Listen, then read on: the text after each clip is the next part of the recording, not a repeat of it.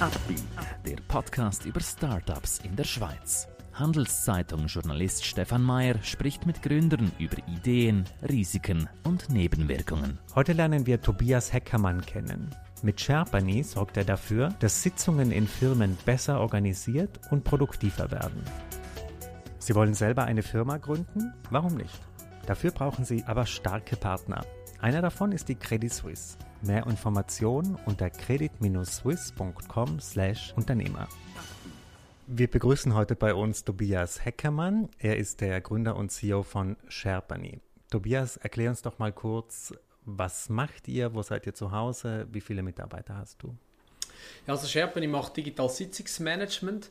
Ähm, was heißt das? Im Unterschied zu Zoom oder Teams, wo ich virtuell die Sitzung durchführe, tun wir das Managen von der Sitzung digital auf unserer Plattform ermöglichen. Das heißt, äh, Sitzung finden, Termin finden, Sitzung aufsetzen, Agenda strukturieren, Unterlagen sammeln, individuelle Vorbereitung und nachher auch Diskussion im Vorfeld von einer Sitzung, also Kollaboration im Vorfeld einer Sitzung und nachher Time Management, Sitzungsführung und am Schluss auch Protokollierung, Archivierung, Taskmanagement.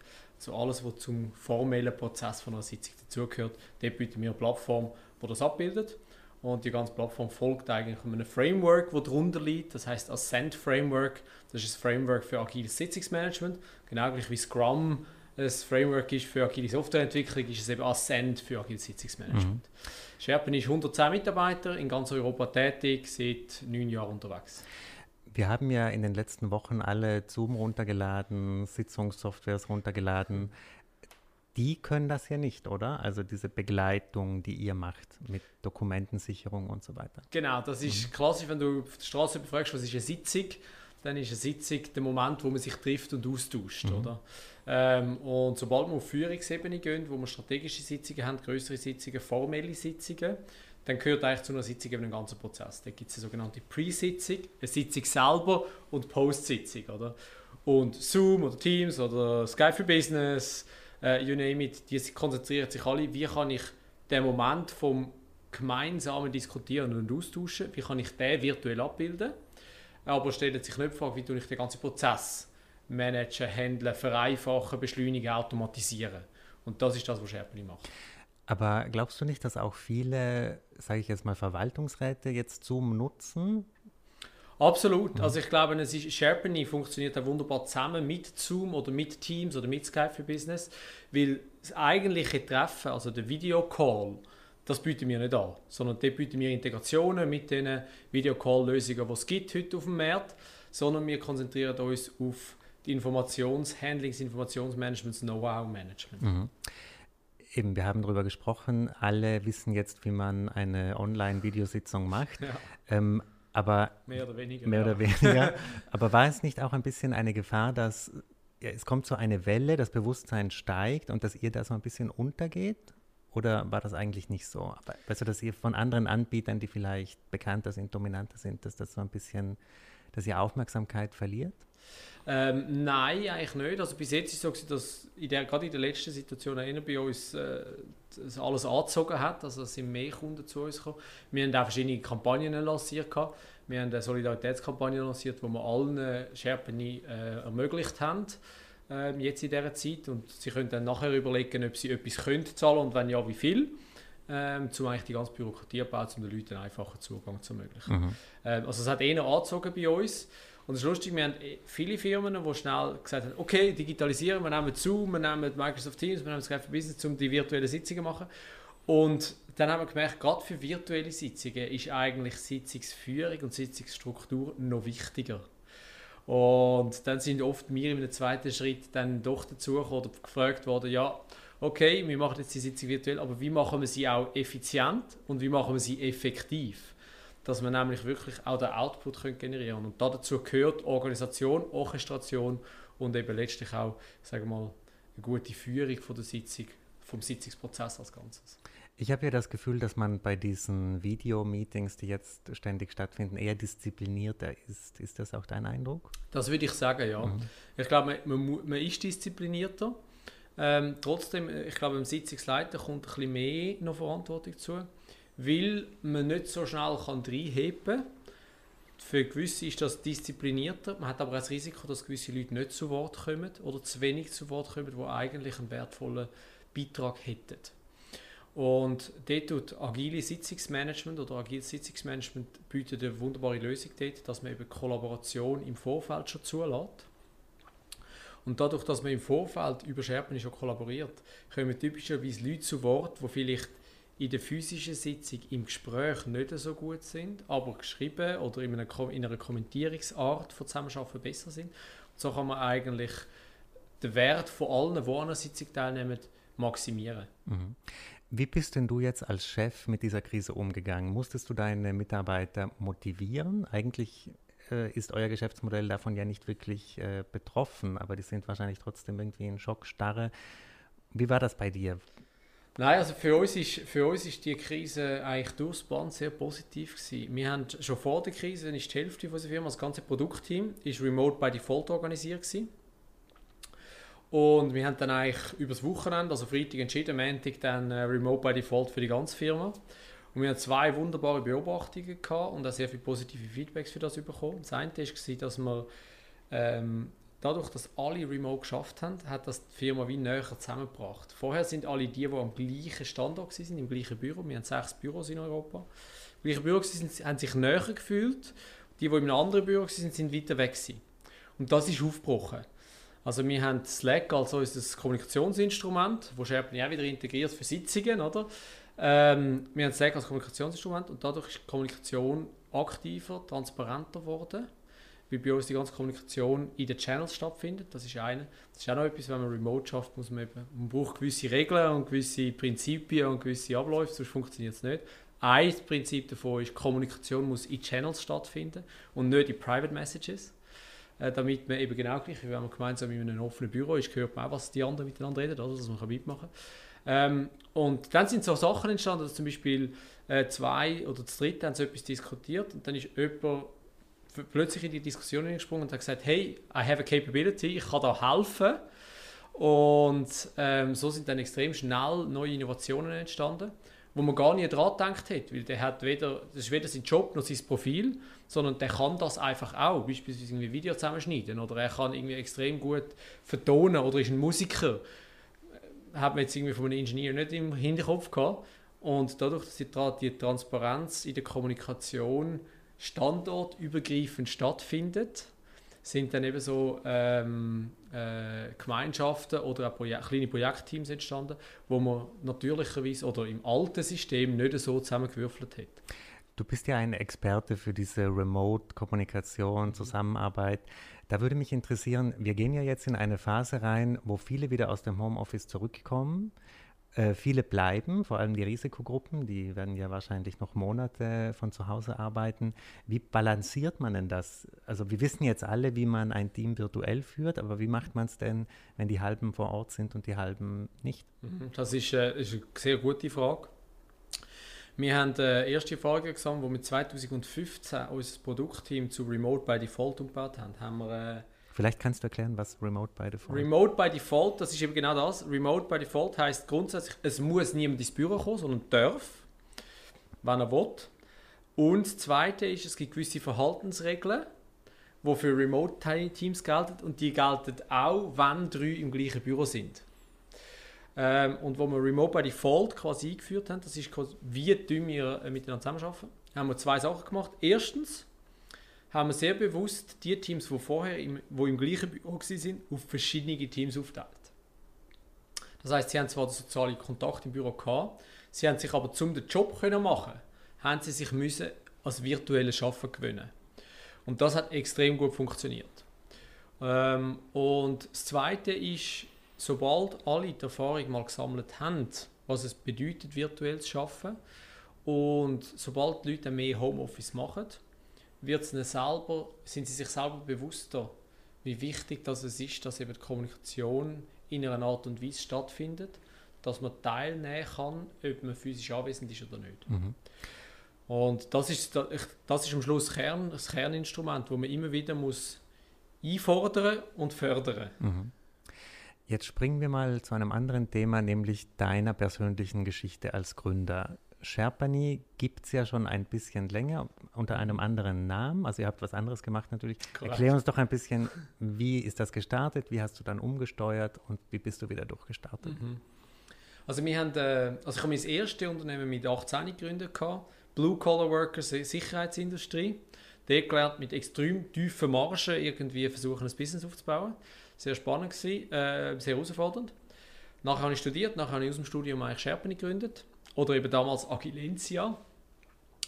Äh, ursprünglich entstanden ist das Ganze mit, wir hatten die Idee gehabt, ähm, Aktionär und Unternehmen näher zusammenzubringen, Aktionäre zu Fans machen.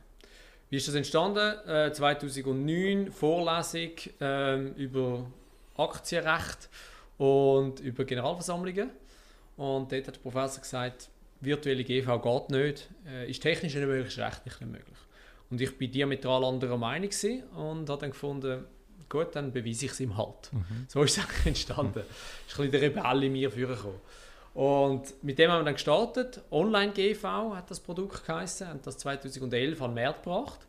Und nach den ersten 50 Mal, wo ich es Nein bekommen beim Pitch, habe ich dann irgendwann den ersten Kunden gefunden, bin dann zu den anderen zurück und wir sind sehr erfolgreich mit Online GV. Online GV oder heute heißt es Investor Web Service ist eine Software, wo ich letztlich die ganze Aktionärspflege kann über eine Plattform machen, inklusive an der GV auch die Stimme abgeben. Also der ganze Prozess. Mhm. Und dann 2012, 2013, wo, bisschen, äh, wo ich die verschiedenen Pitches hatte, habe ich die Chance bekommen, mit verschiedenen Verwaltungsräten, Geschäftsleitungsmitgliedern, C-Level äh, zu diskutieren. Dann habe ich gesagt, ja, offensichtlich wissen die, wie man coole Apps macht. Ähm, Wäre eigentlich noch cool, wenn ihr auch unsere Sitzungen könntet digitalisieren könntet. Ist viel das größere Problem für uns. Dann habe ich ja, okay, was heißt das, Sitzungen digitalisieren? Ja, ich wollte mich einfach auf meinem iPad können vorbereiten Und dann habe ich gesagt, ja gut, das kann nicht so schwierig sein, das, das sollten wir schon schaffen. Und haben dann eigentlich so ähm, äh, die erste Version vom Sitzungsmanagement äh, lanciert. Das ist ein bisschen mehr, also ist einfach eine, äh, eine einfache und sichere Dropbox sage ich mal. Und sind 2014 mit dem an Markt. Und auch sehr erfolgreich gewesen. Und dann ist eigentlich eine sehr schwierige Phase gekommen, 2015 haben wir angefangen internationalisieren in verschiedenen Märkten, äh, Brasilien, Europa, äh, mit den verschiedenen Produkten und haben uns dann extrem verzettelt. Es sind zwar mehr Leute geworden, alle mega motiviert und engagiert, ja, lass uns etwas machen, aber Output haben wir eigentlich nicht viel generiert. Und dann über den, im Herbst 2015 haben wir dann müssen überlegen, okay, was machen wir jetzt? Wir haben dann wirklich versucht, ein bisschen, äh, ähm, zu analysieren, wo stehen wir genau, an was glauben wir, was macht uns mehr Spaß und haben dann äh, Ende 2015 entschieden, dass wir eigentlich auf Sitzungsmanagement uns konzentrieren, die Aktionärsplattform in Maintenance Mode stellen, die Kunden, die wir haben, die wir nach wie vor bedienen, aber wir nehmen keine neue und setzen voll auf Sitzungsmanagement. Und das hat dann etwa sechs, ein Jahr gedauert, bis wir wirklich auch Version 2 äh, entwickelt haben, wo wir dann auch weg vom Dokumentenmanagement hin zum ganzen Prozess und Prozessmanagement äh, neu entwickelt haben. Wir haben jede Ziele Code nochmal neu geschrieben und auf dem dann aufgebaut und dann ist nachher 16, 17 wieder wirklich angefangen anzuziehen und ist dann da Erfolg gekommen. Wenn du jetzt äh, darüber sprichst, vor allem über die Zeit, wo du das neu ausrichten musstest, das klingt sehr abgeklärt. Also du siehst genau, was damals das Problem war. Ähm, wie hast du dich denn in dieser Zeit neu motiviert? Gab es da so ein Tief, wo du gesagt hast, äh, eigentlich, ich gehe geh in eine große Firma, mache dort Karriere, warum soll ich mich in einem Startup abrackern? Gab es diesen Moment bei dir? Nein, in dem Moment hat es bei mir überhaupt nicht gegeben. Also ich kann, ich kann sehr ich weiß nicht, das ist, ich glaube, ich bin wirklich von innen aus ein Unternehmer. Das hat mich immer angetrieben. Ähm, in dieser Situation hat mich eher der Frust angetrieben und gefunden, hey, ich, es sind so viele Leute da. Es waren damals etwa 45 Leute. Gewesen. Äh, mit 45 Leuten, die motiviert daran arbeiten, eigentlich einen Beitrag leisten aber das Umfeld und Struktur und Situation und, und funktioniert nicht, passt nicht. Ähm, und vielleicht dazu muss man sagen, der, der Treiber hinter der Firmengründung ganz ursprünglich, der zweite, war, ähm, nach meiner ersten Erfahrung, ähm, als ich 18 war in der Security-Industrie, habe ich gesagt, ich wollte in einer neuen, in einer anderen Branche, in einer hochmarschigen Branche äh, eine Firma aufbauen, die mir erlaubt, signifikant mehr in Menschen, in Kultur und ins Zusammenarbeiten zu investieren. Ich habe das ein extrem spannendes Thema gefunden und das ist bis heute der ultimative Antrieb für mich selber. Und das, was mir die größte Befriedigung gibt, das ist nicht der finanzielle Erfolg vom Unternehmen, sondern das ist der Moment, wo man sieht, dass man eine Kultur schafft, wo Leute gerne arbeiten. Es gibt nichts Schöneres, wie man sieht, dass 100 Leute gerne gehen arbeiten wollen für, für, das, für das Thema, das wir beackern, Sitzungsmanagement, aber auch für die Firma, wo wir sind, für die Kultur, die wir haben, für das wollen arbeiten und auch ihre Energie einsetzen. Und das ist der Treiber gewesen, und das ist ja 2015 ein großer Treiber gewesen durch die Krise durch, zum zu sagen, nein, es ist, es ist mein Job, es ist unser Job als Führungscrew von dem Unternehmen, eine Situation und ein Umfeld schaffen, wo die Leute erfolgreich sein können. Und in, einem, in dem Defokus oder in dem Chaos, sage ich mal, wo wir damals hatten, ist das einfach nicht möglich gewesen. Und ist es einfach gewesen? Absolut nicht. Ich meine, ich habe für die Aktionärsplattform gelebt. Ich, das ist meine Passion gewesen. und ich musste eine neue Passion finden. Und ich glaube, da gibt es auch einen großen Gap zwischen ja abklärt, analysiert, äh, strukturiert und dann Entscheidung getroffen und umgesetzt versus wie lange ist es gegangen, bis ich die gleich, das gleiche Passion fürs Thema Sitzungsmanagement habe können entwickeln, wie ich kann für Aktionärsplattform. Und das Kernelement ist stetig, wo man das erst 2017 war, zwei Jahre nachher, also hat fast zwei Jahre gedauert, bis wir ein Konzept und eine Idee entwickelt haben von einer agilen Sitzung, wo ich wirklich glaube, dass wir Meeting Madness in der Corporate World können adressieren und lösen, dass wir wirklich einen Wertbeitrag leisten für alle Menschen, die in größeren Unternehmen oder Organisationen arbeiten und von Sitzungen erdrückt werden, weil sie das Gefühl haben, es ist einfach, es ist ineffizient, unnütz, die Sitzungen können ein E-Mail sein und so weiter. Oder? Wir kennen das alle, laufen das Sitzung aus und sind einfach frustriert. Also die Zeit hätte ich besser können brauchen Und diese Frustration wollen wir lösen am Schluss des Tages. Und das Problem wollen wir lösen und ich glaube, das ist worthwhile to do. Und es ist auch befriedigend, wenn wir Kunden sehen, die sagen, hey, ich habe wirklich, ich, wir haben, wir haben äh, CEOs oder, oder C-Levels, aber auch Divisionsleitungen, die uns zurücksagen, hey, ich bin sechs, ich bin acht, ich bin zehn Stunden pro Woche durch agiles Sitzungsmanagement, durch eure Unterstützung. Und das ist wunderschön zu sehen. Mhm. Also was mir so in den Sinn kommt, ihr musstet ja eigentlich dieses Prinzip Sitzung neu erfinden, oder? Mhm. Weil mit dem alten System hat das ja eigentlich nicht äh, funktioniert. Das mhm. war ja mhm. wirklich eine neue Konzeption. Aber bleiben wir noch ein bisschen bei dir als Führungsperson. Würdest du, wie würdest du denn dich beschreiben als Chef? Bist du strikt, streng? Ähm, führst du eher an der Langleine? Wie machst du das? Gute Frage, muss man wahrscheinlich eher meine, äh, meine Mitarbeiter fragen. Ähm, ich glaube, es sind Fragst du sie manchmal? Welche, ja, ja, absolut. Mhm. absolut. Ähm, also wir machen mit allen auch regelmäßige Feedback-Gespräche, wo das Feedback eben in beide Richtungen geht, wo ich auch um Feedback frage. Ähm, ich glaube, es sind drei Sachen, die mich sehr stark auszeichnen. Das eine ist extrem viel Vertrauen. Ich, wenn ich mich für jemanden entschieden habe, jemanden eingestellt habe, dann gehe ich davon aus, dass der den Job kann machen kann, besser kann machen als ich. Sonst habe ich schlecht geheiratet, sonst habe ich schlecht eingestellt und gebe extrem viel Vertrauen. Und ich verlange dann aber quasi auch, dass das Vertrauen dann verdient wird. Und wie, wie, macht, wie macht ein Mitarbeiter das? Durch Ergebnis. Am Schluss des Tages Ergebnis liefern. Ähm, und ich glaube, in dem Sinn, das Zweite, wo ich sage, ich bin sehr fordernd.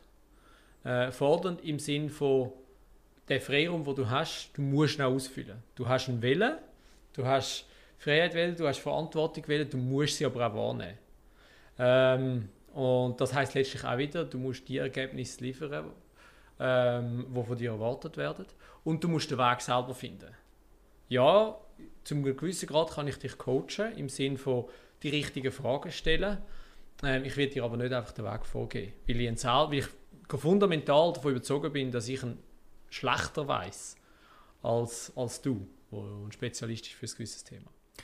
Das klingt so, dass man, also das klingt so, als ob man sich bei euch nicht wirklich ausruhen kann als Angestellter. Also das, das ist schon ein gewisser Pace da, also ein gewisses Tempo. Das ist, das ist wahrscheinlich so, ja. Also wir haben, ich habe viel oder wir öfters Feedback bekommen, dass die Leute extrem motiviert sind, extrem happy sind bei Sherpany, aber auch noch nie so viel geschafft haben. Ähm, und das ist wahrscheinlich geschafft, nicht, das eine ist der zeitliche Aspekt, wie viel Zeit tut man investieren, aber auch im Sinn von geistiger Forderung. Also, und das ist auch etwas, wo, wo wahrscheinlich unser Organisationsdesign ganz grundsätzlich anschaut. Ich versuche immer die Balance eher ein bisschen richtig komplexeren Aufgabenbereich und weniger Spezialisierung. Ähm, ja, natürlich, je größer du wirst, desto mehr du spezialisieren, aber ich tue mir sehr aktiv die Frage stellen, Ähm, wie herausfordernd ist das Jobprofil noch? Ähm, und glaube ich, dass es genug herausfordernd ist für gute Leute. Und wenn es das nicht mehr ist, dann tue ich es eher wieder anreichern. Im Wissen darum, dass man dann vielleicht gewisse, gewisse Talente nicht, könnt, nicht könnt, äh, ähm, happy machen weil es zu, zu anspruchsvoll ist oder zu komplex. Kommt das Feedback von den Mitarbeitern? Sagen sie, mein Jobprofil ist nicht mehr genug für mich oder nicht mehr anspruchsvoll genug? Oder muss man das schon als Chef selber die so ein bisschen schubsen? Mm, beides. Ich glaube, ich sage, in der, Mehr, in der Mehrheit der Fälle bis jetzt ist es mir gelungen, glaube ich, dass das Jobprofil zu, genug anspruchsvoll war äh, und die Leute darum auch gefordert sind ähm, und haben können wachsen. Ich habe aber auch Mitarbeiter schon gehabt, die zu mir gesagt haben, hey, ähm, ich bin unterfordert und oder ähm, ist zwar spannend, was ich muss machen, aber ich könnte noch mehr machen. Und zwar, wenn du, wenn du, wenn du mal den Paste hast in einem Unternehmen, dann wird es für Leute auch unangenehm, wenn sie zu wenig Wertbeitrag können leisten können und das proaktiv ansprechen. Und das ist auch etwas, wo ich extrem logischerweise den Leuten auch danke und sage, hey, super, ist cool, ist cool, dass du das ansprichst, cool, ja, lass uns eine Lösung finden. Ähm, vielleicht in deinem Job direkt oder in einem verwandten Job, wo es vielleicht noch Aufgaben gibt oder einzelne Projekte gibt, wo dann so eine Person noch mitarbeiten kann. Sprechen wir noch kurz über dein Verhältnis zu Investoren. Gibt es überhaupt Investoren oder wie seid ihr finanziert? Ja, ja wir sind also wir haben Privatinvestoren, äh, alles private Leute, die bei uns investiert haben. Ja, wir haben drei Finanzierungsrunden gemacht. Äh, die letzte Finanzierungsrunde jetzt gerade abgeschlossen, vor zwei Wochen äh, in der Corona-Zeit. Ähm, bis jetzt also das Verhältnis zu unseren aktuellen Investoren oder zu unseren äh, ja, Investoren ist extrem gut. Ähm, ich habe extrem Freude an unseren Investoren. Sie sind alle sehr langfristig orientiert im Sinne von, lass uns die Firma erfolgreich machen. Ähm, für mich das wichtigste Auswahlkriterium für Investoren ist das Buy-in in unsere Vision. A world where every meeting counts. Da, dafür schaffen wir, da, dort wollen wir rankommen. Und mir ist wichtig, dass die Investoren auch hinter dem stehen und sagen, ja, das ist ein Problem, Meeting Madness ist ein Problem und ja, wir wollen das lösen. Es ist wertvoll, das zu machen. Ähm, und erst in der zweiten Linie dann ähm, wie das Unternehmen, was sind Fundamentaldaten und so weiter. Äh, kannst du uns da einen Eckwert nennen, was ihr ungefähr äh, geraced habt in dieser letzten Finanzierungsrunde? Oder? Äh, noch nicht, weil wir es noch nicht kommuniziert haben. Ähm, aber äh, es ist klassische Series B. Und, und, was habt ihr vor mit dem Geld? Äh, vor allem Internationalisierung. Also wir, haben, äh, wir sind mit Abstand der grösste Anbieter und Marktführer in der Schweiz. Wir haben einen guten Footprint in Deutschland äh, und in Italien. Ähm, wir haben das Office auch noch in Paris, gewinnen dort auch die ersten Kunden und wollen wirklich eigentlich zum Nummer 1 in Europa werden, ähm, bevor wir dann uns überlegen, ob wir den Sprung noch weltweit machen oder nicht. Sprechen wir noch über ein anderes aktuelles Thema, die Startup-Förderungen. Also es gibt ja diese Diskussion, die Startups wollen Geld äh, vom Bund wegen Corona, auf welchem Weg auch immer. Wie ist denn dein Standpunkt zu dieser Debatte? Äh, ich bin bisschen kritisch dem, dem gegenüber. Ähm, ich finde, das eine, was ich gut gefunden habe, ist, dass der Covid-Loan, ähm, der hat uns zum Beispiel auch geholfen. Also wir haben den in Anspruch genommen, wir haben den nach einem Monat wieder zurückzahlen, nachdem wir die Finanzierung äh, abgeschlossen haben. Der hat uns geholfen, habe ich auch eine gute Sache gefunden. Ähm, ich finde dass man dort die Hürden vielleicht angepasst hat oder abgenommen hat, auch für Unternehmen, die jetzt keinen Umsatz haben. Äh, wir haben zum Glück Umsatz gehabt. Ähm, finde ich, find ich eine gute, gute Sache. Ähm, weitergehend jetzt das zweite Paket, das geschnürt haben. Ich finde, gute, innovative Unternehmen finden Geld und ich finde, die ganze Diskussion ist A, zu fest getrieben von Investoren. Es sind mehr Investoren, die in dem ganzen Thema mitdiskutieren und meines Erachtens den Bund pushen und nicht Unternehmer. Und damit, aus meiner Perspektive, machen sich die Investoren einfach zu leicht. Es ist genau, das sind Zeiten, wo es darum geht, dass Investoren Geld in die Hand nehmen, in Startup investieren, bei denen Startups, die engagiert sind, vielleicht einmal nachlegen und nicht gerade versuchen, zum Bund zu rennen. Und ich glaube auch in dem Sinn ja, versuchen, über, über die Fördergelder das Portfolio zu optimieren, die Finanzierung zu optimieren von ihren Unternehmen, finde ich nicht sehr ansprechend. Mhm. Ich finde, die ganze Diskussion müsste mindestens so stark versus Investoren geführt werden, im Sinne von, dass sie ihre Verantwortung auch sollen wahrnehmen und genau gleich sollen dabei sein und nicht sich vereinen, um zu sagen, ja, jetzt, jetzt wenn es kritisch wird, sollte der Bund finanzieren. Nein, es ist Innovationsförderung ist Aufgabe von Investoren und von VCs, von Angels. Mhm. Und sie sollten vielleicht manchmal in den Spiegel schauen und zu sich selber reden, anstatt zum Bund. Skizzieren uns doch jetzt zum Abschluss vielleicht noch ein bisschen, wo steht ihr in fünf Jahren? Seid ihr da schon bei einem Exit oder gibt's, ist der Exit überhaupt eine Option für dich? Äh, wie sind deine Zukunftsperspektiven? Mhm. Ähm, wo stehen wir in fünf Jahren? Wir werden in fünf Jahren ganz klasse Nummer eins in Europa sein. Ähm, wir wollen Ascent als ein Meeting Framework etabliert haben, weltweit, ob mit SharePoint oder ohne SharePoint. Ich glaube, es ist wirklich ein fantastisches Framework für Unternehmen, die formelle Sitzungen effizienter und effektiver gestalten und ich gerade in einem Post-Corona-Zeitalter, wo es digitaler wird sein, wo es stärker verteilt, distributed, remote wird sein, ähm, ist das eine fantastische Antwort und ein Lösungsansatz. Ähm, das ist für uns Nummer eins. Ich, ich glaube, mit Ascent, wir sehen das jetzt schon, das zieht massiv an. Es wird das Framework sein für effiziente und effektive Sitzungen auf Führungsstufen. SharePoint selber wird als Software auf dem Ascent Framework aufbauen.